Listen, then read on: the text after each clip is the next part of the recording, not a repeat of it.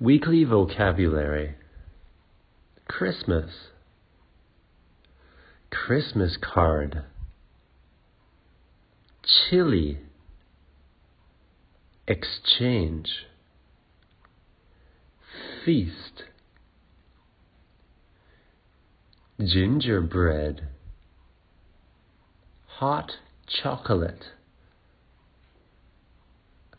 joyful mittens, party, reunion. Conversation practice.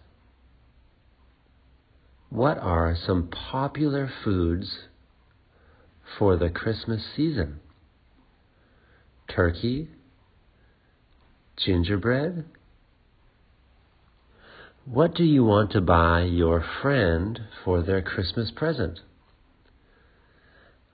I want to buy a pencil for my friend.